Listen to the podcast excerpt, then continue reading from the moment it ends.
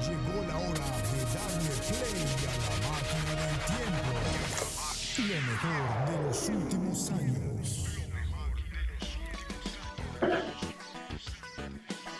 Ya estamos listos.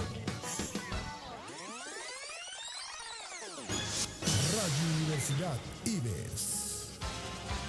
Un nuevo concepto digital. Ya estamos listos. Décadas, décadas. Ya es miércoles, esto es décadas, así que hoy vamos a pasarla genial, vamos a viajar en el tiempo. Décadas. Radio Universidad Ives. Llegó la hora. Iniciamos. Esto es décadas. Hola, ¿qué tal amigos y amigas? Bienvenidos a este programa Décadas. Eh, aquí su servidor Carlos Enrique.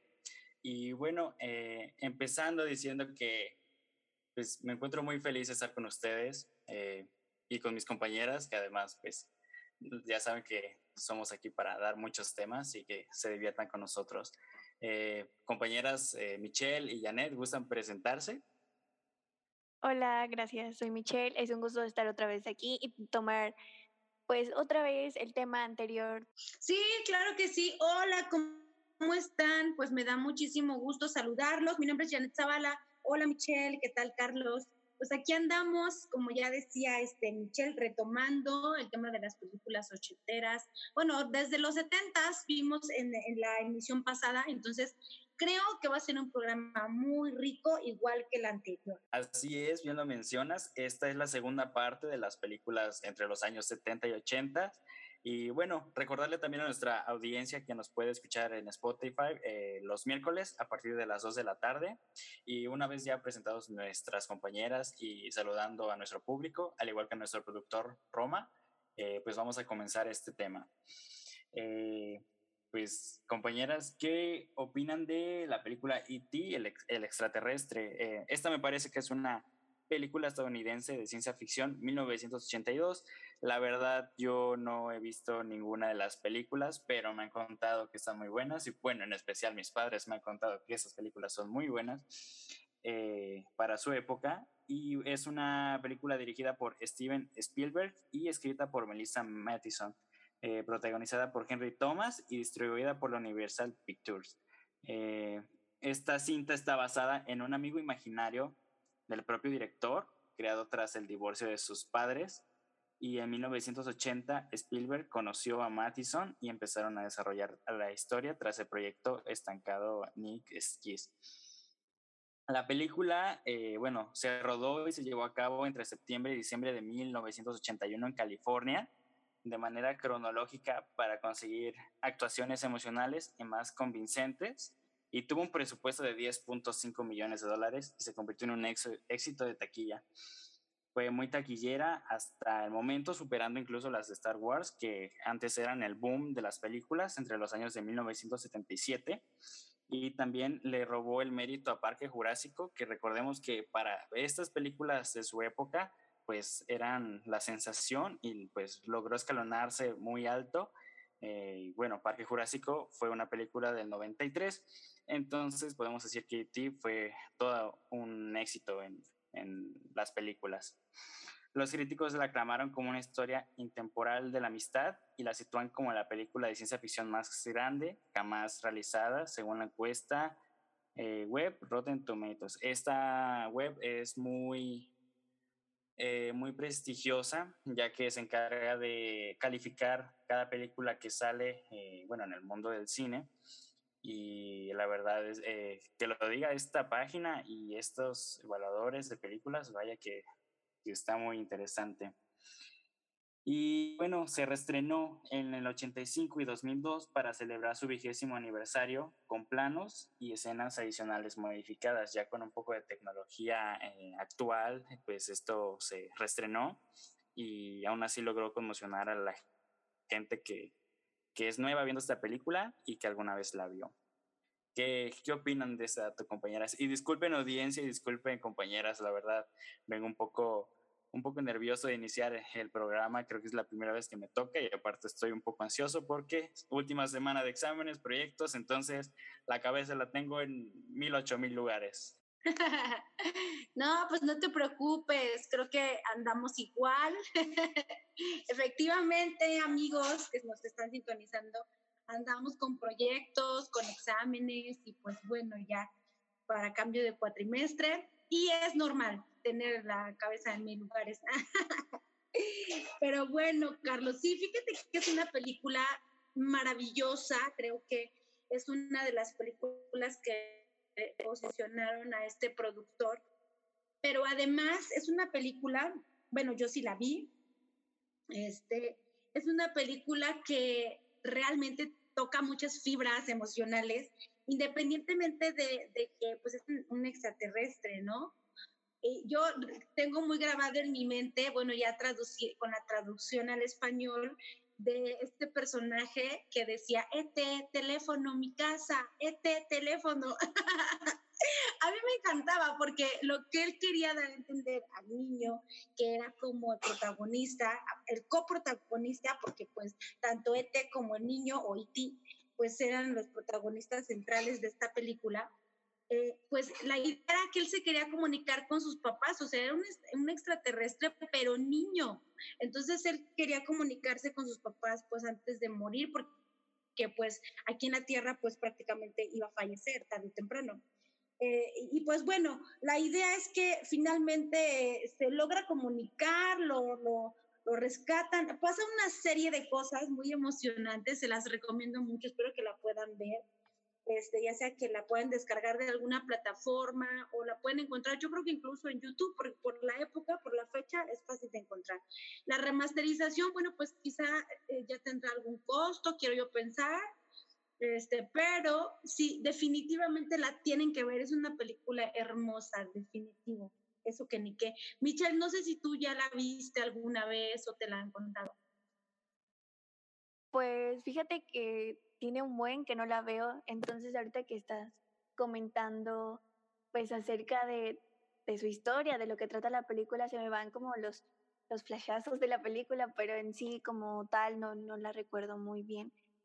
Pero sabemos que es una película muy reconocida y como lo dijo Carlos, fue pues algo que superó a grandes películas como lo hablamos de de 1993, o sea, era de los 80 y hasta 1993 superó películas, pues eso, la verdad, tiene que reconocerse. Exacto, qué buen comentario.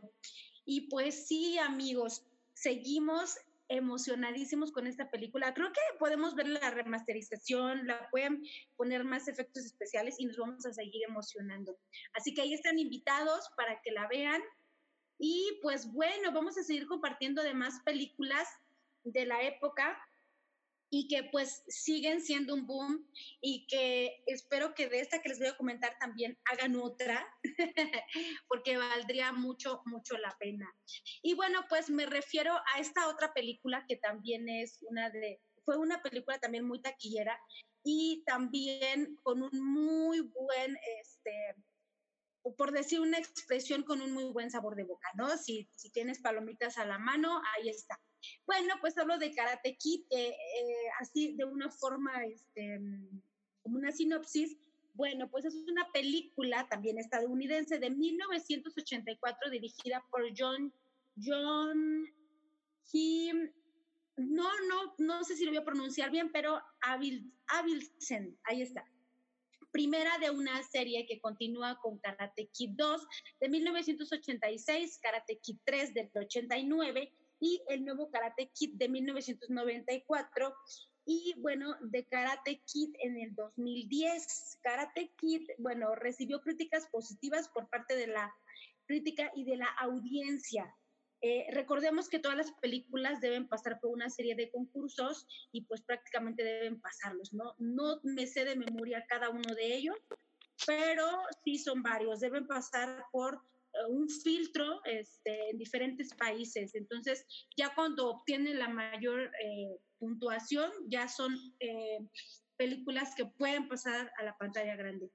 En el portal de internet Rotten em, Tomatoes, la película em, posee una aprobación del 90% basada en 42 reseñas por parte de la crítica. Eso nada más para que se den cuenta de lo que les estoy diciendo. Con un consenso que dice absolutamente predecible todo su tiempo, pero calidad, sin, em, calidad sincera y difícil de resistir. Y es que también el contenido de la película es muy bueno.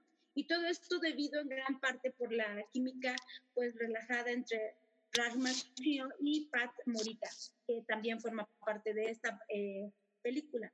Mientras que de parte de la audiencia tiene una aprobación o tuvo en esa época una aprobación del 81%. Las audiencias de Cinema Score le han dado una puntuación, o mejor dicho, le dieron en aquel momento una puntuación de A en una escala de la A a la F. Por lo mismo que les comentaba que llevan un estudio, vaya, tremendo, una película antes de salir a la pantalla grande.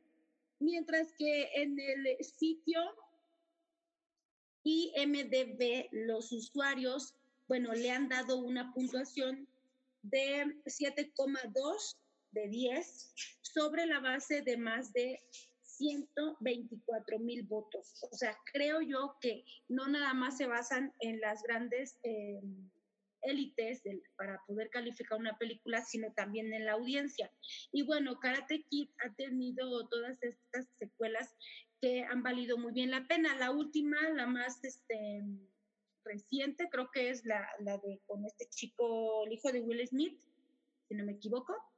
No, no recuerdo, no estoy segura si hubo otra también, si es una, si fue la última o la anterior, la que fue con una chica, pero la que más tengo en mi mente, la más actual, es esta, la que les digo, ¿no?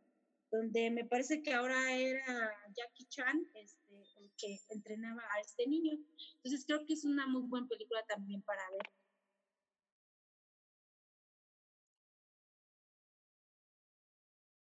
Sí, la verdad es que son muy buenas películas. Eh, a mí me gusta mucho el género pues, de acción y creo que no he visto todas las películas pues del 2010 para abajo. Algunas sí y otras pues me parece que no, porque veo que son como tres películas por ahí.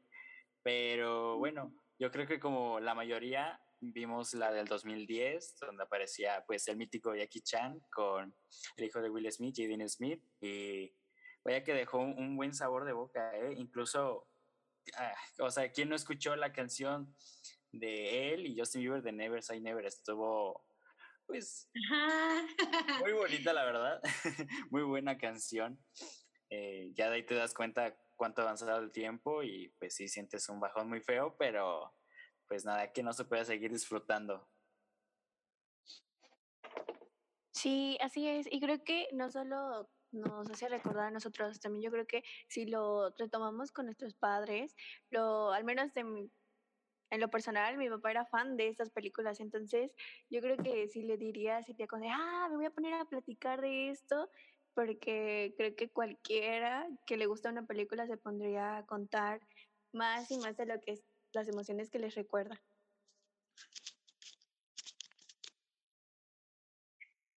Sí, es muy emocionante, la verdad, platicar de estas películas. Pero pues, en fin, no sé si ustedes tienen alguna otra película para seguirle aumentando o subiendo de, colorcito, de calorcito a esta, a esta emisión más de décadas con este buen repertorio de películas este, que tenemos el día de hoy. Pues yo les traigo una película que creo que es un clásico, que son Los Cazafantasmas. Es una película estadounidense de 1984. El género es comedia con algunos toques de ciencia ficción producida y dirigida por Ivan Reitman. Y pues la película fue un éxito en taquilla y se registró con las, como la comedia más taquillera de la década.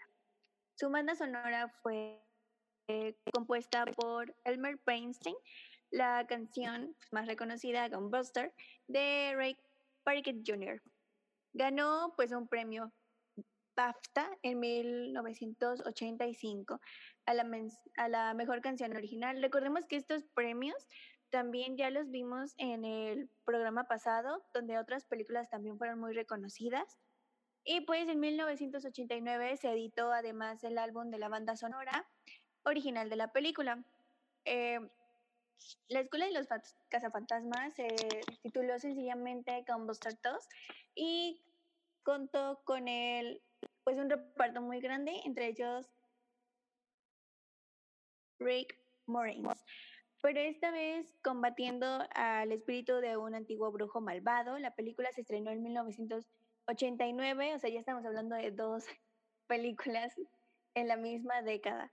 En octubre del 2014, el cineasta Paul Frank anunció que se sería el encargado de realizar una nueva versión de esta película o esta saga, esta vez protagonizada por mujeres, que fue estrenada en 2016, no sé si la recuerdan, y no sé si ya hayan visto las anteriores o solo vieron la del 2016.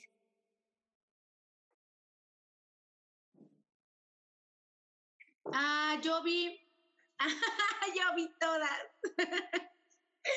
Pero bueno, la verdad es que son películas extraordinarias, inclusive la del 2016 es una película que aún siendo eh, los personajes mujeres en este caso, creo que fue un muy buen trabajo. Este, considero que, que pusieron muy en alto a las actrices mujeres en Hollywood y sobre todo haciendo algo de comedia está súper padre y, bueno, a mí, a mí, ¿qué te puedo decir? A mí me gustaron todas, todas, me gustaron. no sé tú, Carlos, ¿qué puedes decir?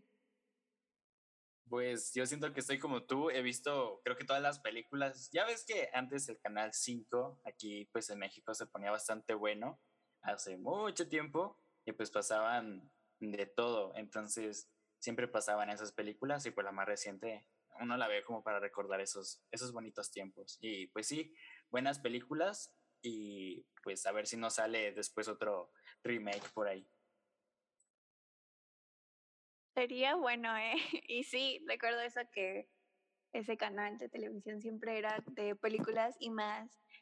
Creo que han pasado ahí todas las que hemos hablado desde el programa anterior y se me hace algo pues chistoso recordar que las veíamos ahí y ya ahorita solo vemos pues a veces por internet las buscamos o plataformas que son dedicadas para películas. Sí, así es. Este, creo que el Canal 5 fue este, muy característico por eso y son tan buenas producciones cinematográficas que no importaba, o sea, realmente no importaba que cada ocho días o que todos los días las volvieran a repetir, ¿no? Creo que esto fue algo que, una temporada que pues no, no la vamos a olvidar nunca, que uno que lo comentaste, Carlos, porque pues sí, vale muchísimo la pena. Pero pues bueno, fíjense que vamos a ir cerrando un poquito con los datos de, la, de, de esto de los ochentas, porque sí, como decías hace rato, este, Michelle, se, va como conjugando entre una década y otra, porque tomando en cuenta de que las películas pues tienen secuelas, tienen esta forma de continuar con la historia, pues a veces hasta en una sola década, dos, tres películas de, de la misma saga, entonces creo que vale la pena seguir comentando de diferentes películas, ¿no creen? La verdad es que sí, bastante interesante tocar estos estos temas y retomar estas películas. La verdad, eh, muy interesante todo esto yo creo que debemos darle una buena continuidad. Ándale, así es. Y pues bueno, para eso vamos a platicar de otra película. Yo de esta recuerdo vagamente, pero creo que también la vi. Este, no estoy del todo segura porque creo que la vi muy pocas veces pero digo pocas veces tomando en cuenta de que las repetían, ¿no? Pero esta película, muchos que nos están escuchando, este, yo creo que sí la van a recordar mucho más. Un personaje bastante alocado. Estoy hablando de Beetlejuice, es una película estadounidense dirigida por Tim Burton y bueno, estrenada en 1988. Por eso es que les decía que ya vamos avanzando de décadas. Es una comedia de terror que mezcla los géneros del humor e historia de, del fantasma, porque hablamos de un fantasma, y está protagonizada por eh, Better Use, un personaje inventado por Burton, obviamente. Por cierto, que Burton siempre con sus películas alocadas, ¿no? Pero creo que eso es lo que siempre ha valido en, en este ámbito. La película dio lugar a una serie de, pues, de televisión de animación en el mismo, em, que el mismo Burton produjo. Oigan, de esto no me acordaba, pero sí, es cierto. Ahora que lo estamos compartiendo, porque pues vamos pasando la sinopsis tal cual.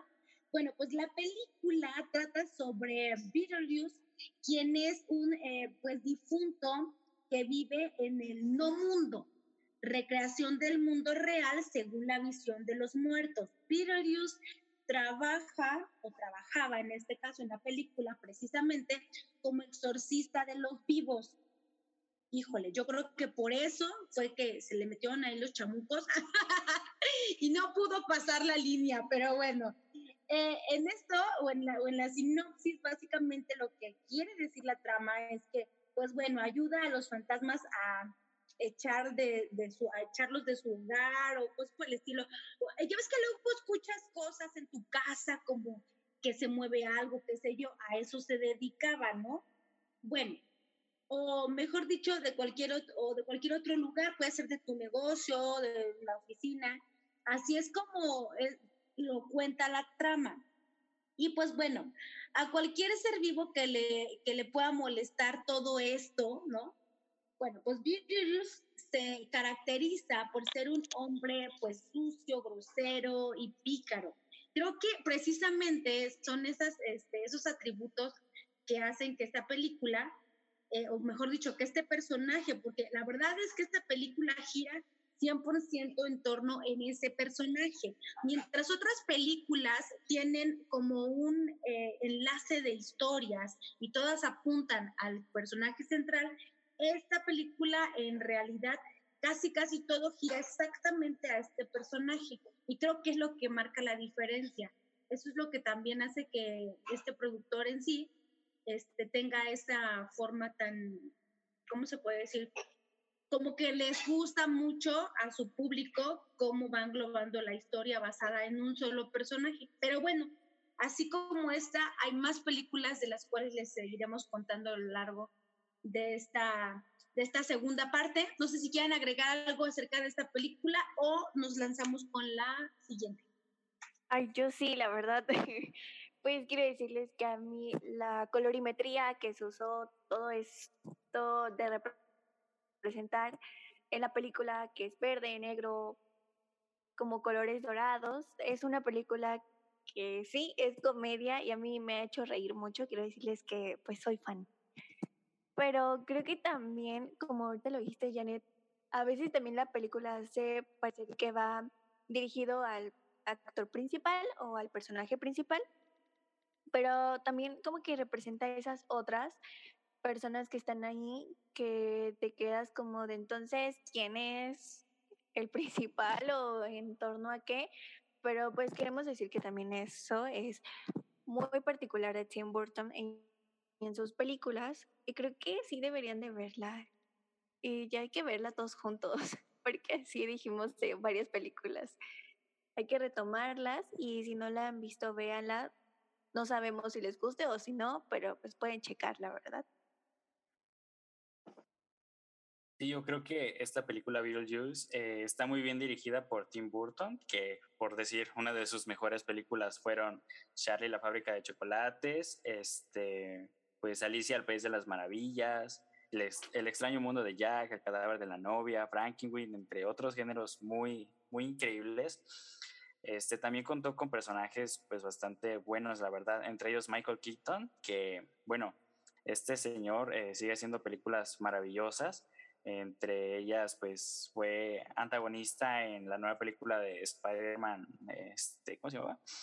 Eh, de regreso a casa, eh, también El hambre del poder y este, uh, pues me parece que también presta sus voces para hacer películas animadas como Cars, Toy Story y otras películas por ahí. Yo creo que se relacionan muy bien eh, y traen a un, director y unos personajes de época, pero que siguen marcando pues cosas increíbles eh, en las películas donde, donde participan. Y también yo creo que tiene mucho que ver la banda sonora porque eh, me parece que en el ranking de Beetlejuice eh, es de las mejores la banda sonora en, en películas.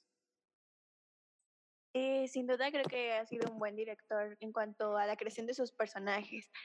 Pero es momento de irnos a un corte y vamos a continuar con las demás películas que nos faltan. Así que no se vayan. Si quieres marcar la diferencia y buscas nuevos retos, 25 años nos respaldan impartiendo educación en el estado de Veracruz. Somos una institución de prestigio con alta calidad educativa. Ofrecemos 14 licenciaturas, 18 especialidades, 8 maestrías y 4 doctorados. Disfruta de un mundo de grandes posibilidades gracias a los planes de estudio, costos accesibles, el programa de becas y las distintas modalidades de enseñanza. Porque tu futuro es nuestro principal objetivo. Ven, pregunta e inscríbete. Universidad IBES.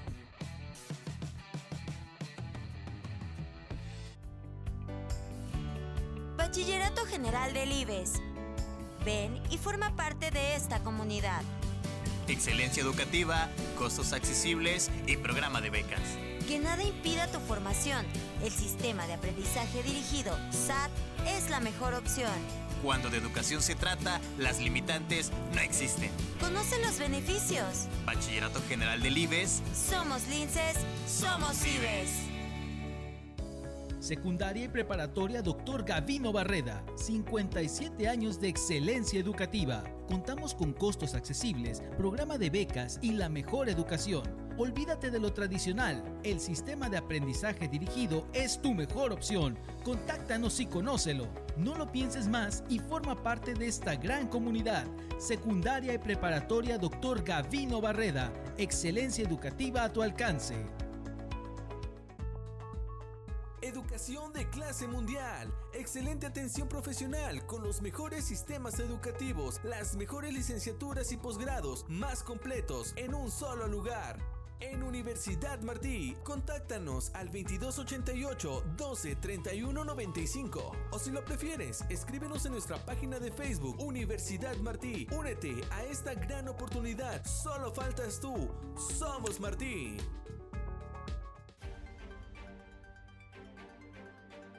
Mantente informado a través de las plataformas de Sociedad 3.0 Multimedios. Somos un portal de noticias, radio por internet y televisión. Entérate del acontecer local, estatal, nacional e internacional con veracidad y oportunidad. Síguenos a través de nuestras redes sociales. Búscanos en nuestro portal web como sociedad3.0.com, en Facebook como Sociedad 3.0, Twitter Sociedad-30 y YouTube como Sociedad 3.0 Televisión. Sociedad 3.0 Multimedios, más cerca de ti.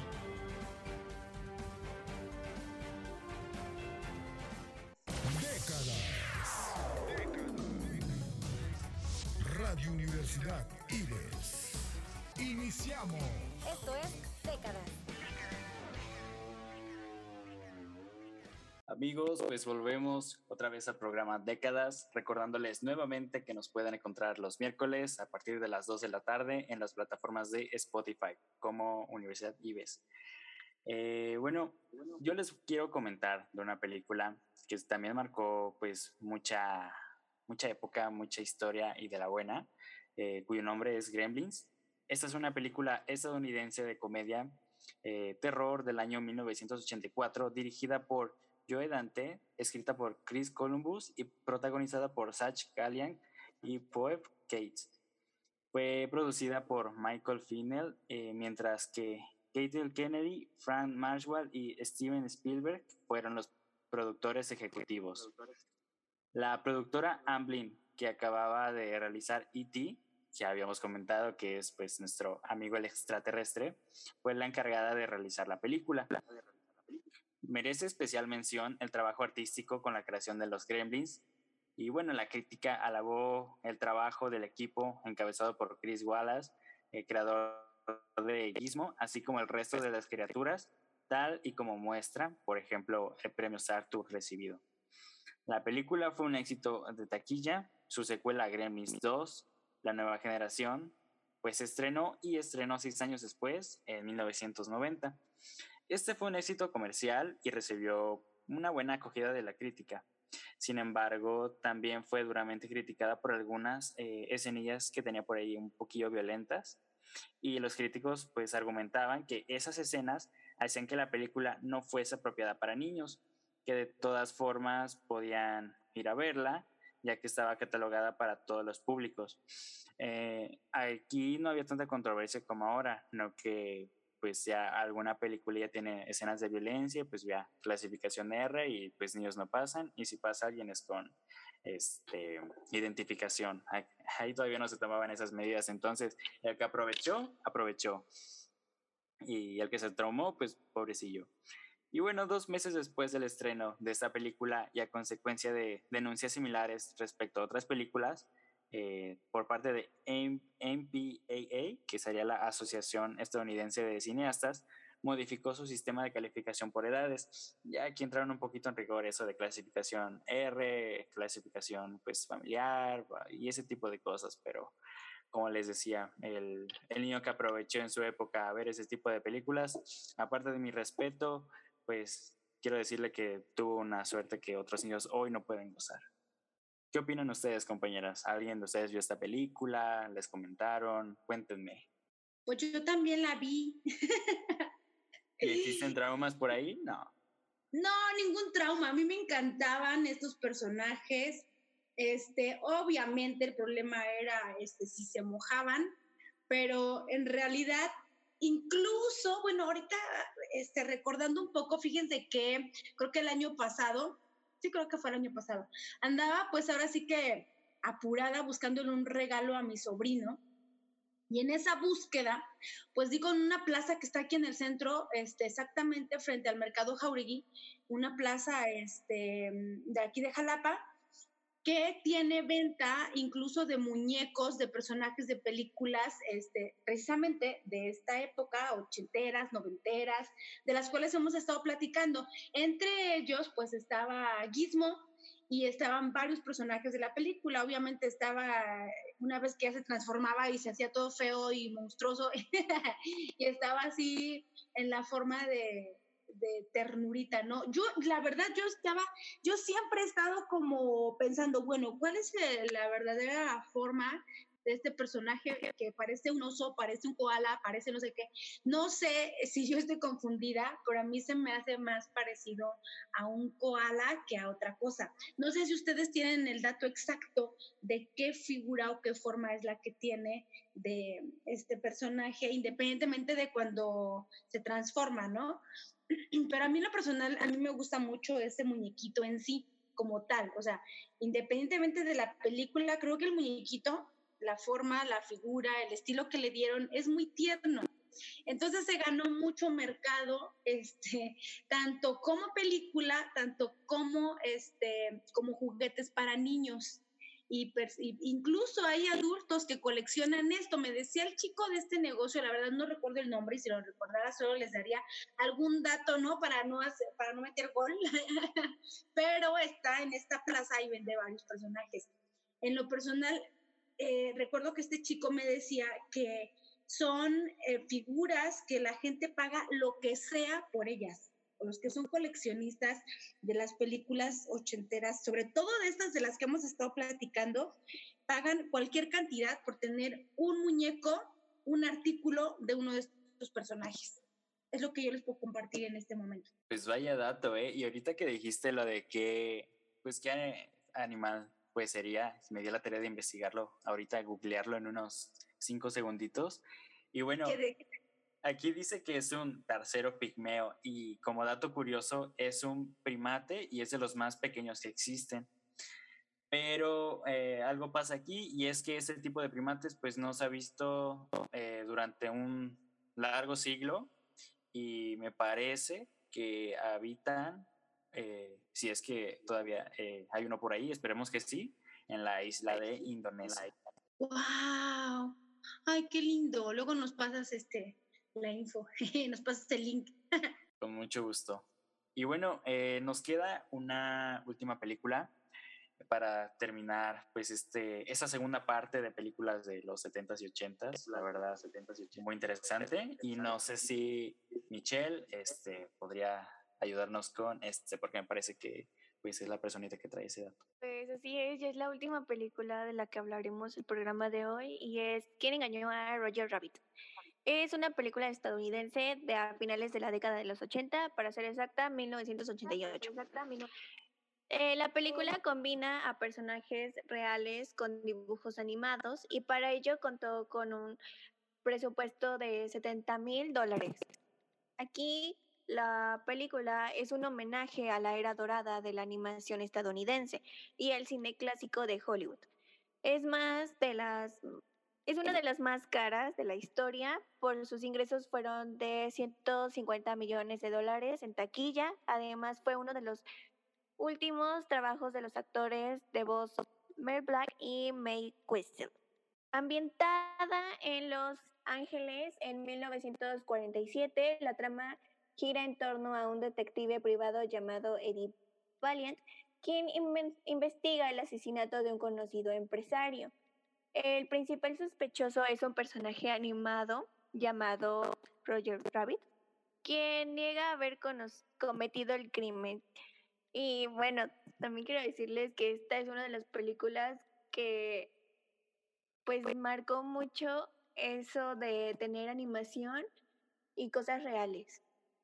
Creo que antes era muy rara quien implementara las dos cosas juntas y a muchos no les agradaba eso pero a fin de cuentas llegó a ser una gran película que muchas personas de, pues, artistas, personas reconocidas, como que querían implementar eso en sus diferentes ámbitos. No sé, ustedes que tengan algún dato sobre esta película. Este, sí, a mí me gusta, me gusta esa película.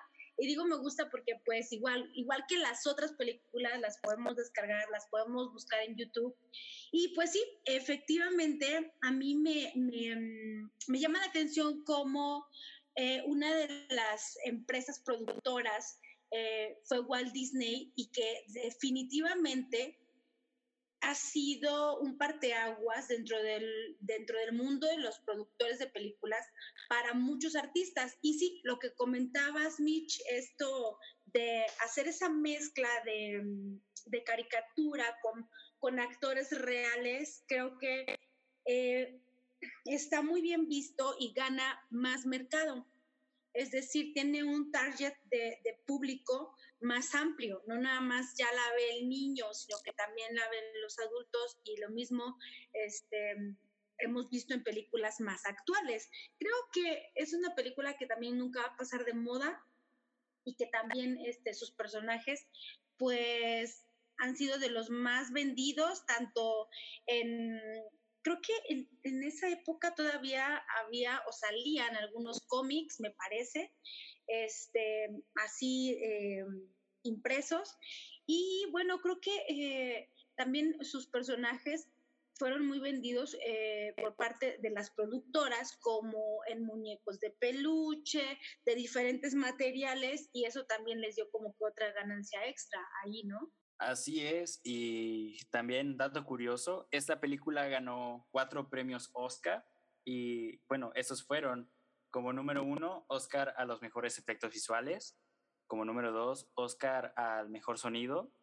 El número tres, Oscar al mejor montaje. Y el último fue un Oscar especial a Richard Williams por la animación, dirección y creación de sus personajes animados. Y bueno, estas fueron las, este, las nominaciones y las cuatro las ganó. Oye, sí, qué bueno que comentas eso, porque además déjame decirte que un personaje con el que muchas mujeres soñábamos estar así de guapas fue Jessica Rabbit, ¿no? Creo que decíamos, ay, si yo tuviera ese cuerpazo, ¿no?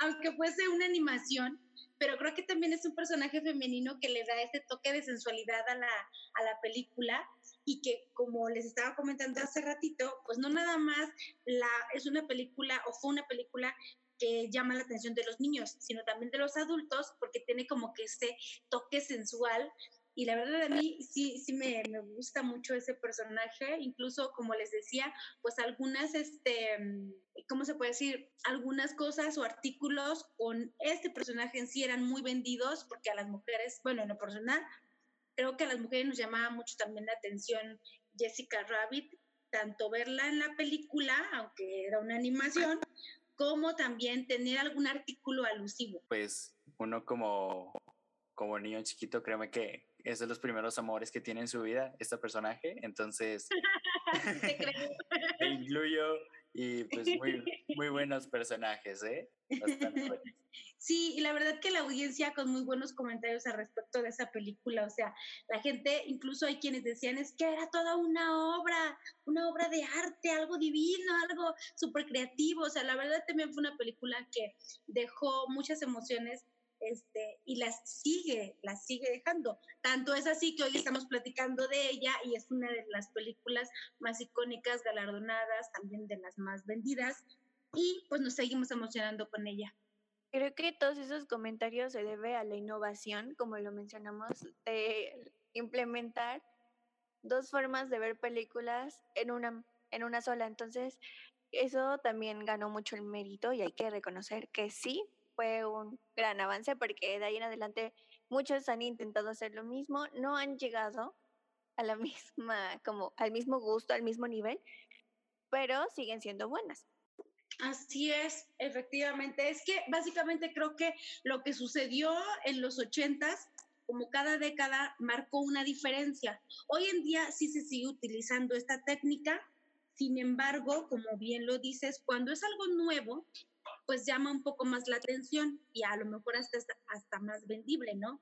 Ahorita ya es como, ah, bueno, sí, este, vamos a ver eh, tanto personajes de la vida real como, como este, dibujos, ¿no? Ya es como más común, pero es cierto que esta película fue una de las, de las pioneras que fue creada de esta manera. Y pues, en fin, en, por mi parte, creo que, que ha sido un programa súper riquísimo. Cerramos con una película fabulosa y creo que, que décadas todavía este, tiene mucho que dar. Esperemos que, que, se la hayan pasado rico. No sé ustedes qué más quieran compartir, amigos. Yo quiero este compartirles, eh, audición, que este sería el último programa de décadas del cuatrimestre porque nos vamos a tomar un break de tres semanitas. Pero pues volviendo a esas tres semanas, volvemos a este programa décadas y pues mejor que nunca. Ay, sí, nos vamos de Lo merecemos. Pero igual, cuando pues, el programa regrese, a lo mejor hay algunos cambios, pero eso no quiere decir que dejen de escucharlo. Recuerden que Décadas es el programa pues donde vamos a hablar de todo, quienes participemos o no, eh, vamos a tomar el tema de lo que sea, como lo han visto, películas, moda, personajes, música y demás. Así es, pues espero que se la hayan pasado bien bonito y bueno, por mi parte, yo me despido. Muchísimas gracias, como decía Carlos, por estarnos acompañando a lo largo de cada emisión y pues no es un adiós, sino es hasta dentro de, es un hasta dentro de tres semanas, porque nos vamos de vaca y estaremos de vuelta. Así es, si nos extrañan, nuevamente búsquenos en Spotify y pues escúchenos, hagan hagan este hambre de escuchar cosas interesantes y les prometo que volveremos mejor que nunca. Como dijo eh, Michelle y como dijo Janet, modificaciones pueden haber, pero el programa no va a dejar de ser bueno, sino va a mejorar. Cuídense mucho. Besos. Eso es todo. Besos a todos, si es cierto. Hasta la próxima. Radio Universidad Ives. Esto es Décadas.